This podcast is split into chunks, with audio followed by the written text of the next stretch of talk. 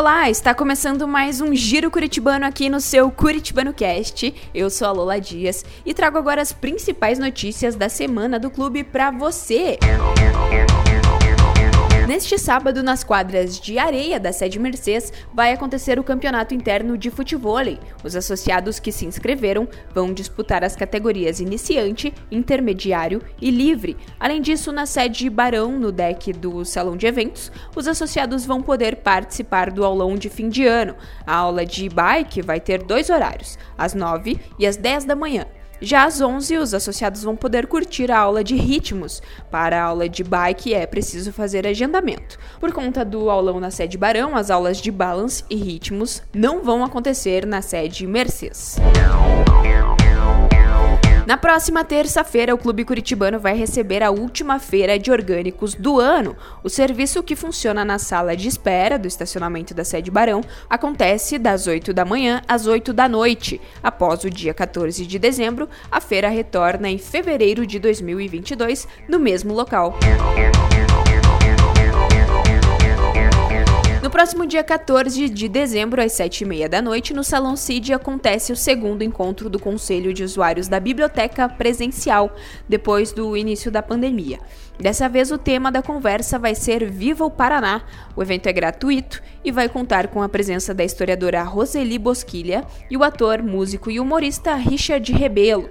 Para saber todas as informações sobre o segundo encontro do clube, acesse o site do Clube Curitibano.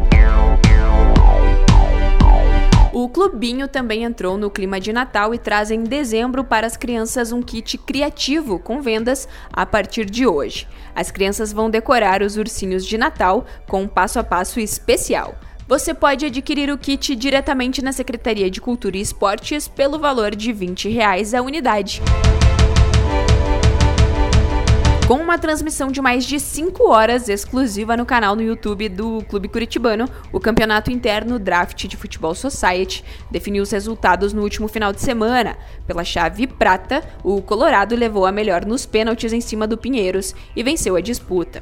Pela série Ouro, o Internacional e o 9 de Julho definiram a terceira colocação, que por 2 a 1 ficou com o Internacional. Como o grande campeão do torneio, o Beltronense superou o Espartano pelo placar de 2 a 0. A equipe de triatlon do Clube Curitibano participou do Challenge de Florianópolis, em Santa Catarina. Em provas da modalidade Half Distance, Cristiane de Castro Motter conquistou a medalha de ouro na categoria 45 a 49 anos. Já Marcela de la Villa Young, classe 35 a 39, e Arnaldo Laporte Júnior, da 50 a 54 anos, faturaram o bronze de suas categorias. A equipe infantil de natação foi até o Santa Mônica Clube de Campo para disputar o Campeonato Brasileiro Infantil de Verão Troféu Maurício Becking.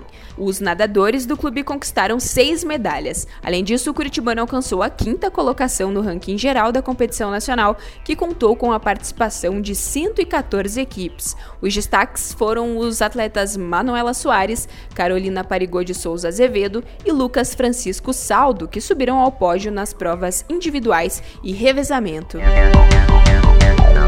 A equipe de beach tênis do clube curitibano conquistou pela sexta vez o título de interclubes da modalidade. A competição foi realizada nas quadras de areia da Academia Win. O time competiu em 13 categorias, somando 780 pontos, terminando a disputa com o troféu de campeão. Os destaques ficaram com os atletas das classes masculina B e C, 40 mais masculina e feminina e 50 mais masculina, que conquistaram o título em suas respectivas categorias. Além disso, as categorias feminina A e masculina D, além da sub-14, foram vice-campeãs das suas classes. As equipes sub-9 e sub-12 de futsal do clube curitibano tiveram ótimos resultados no último final de semana. Pelo Campeonato Paranaense da modalidade, em Cascavel, no interior do Paraná, a equipe sub-9 conquistou o título da Série Prata da competição. Já a equipe sub-12 foi vice-campeã da Série Ouro, disputada em Foz do Iguaçu, também no interior do estado. E para finalizar, as piscinas olímpica e semiolímpicas ainda continuam tendo agendamentos. Para mais informações é preciso entrar em contato com a Secretaria de Esportes Aquáticos.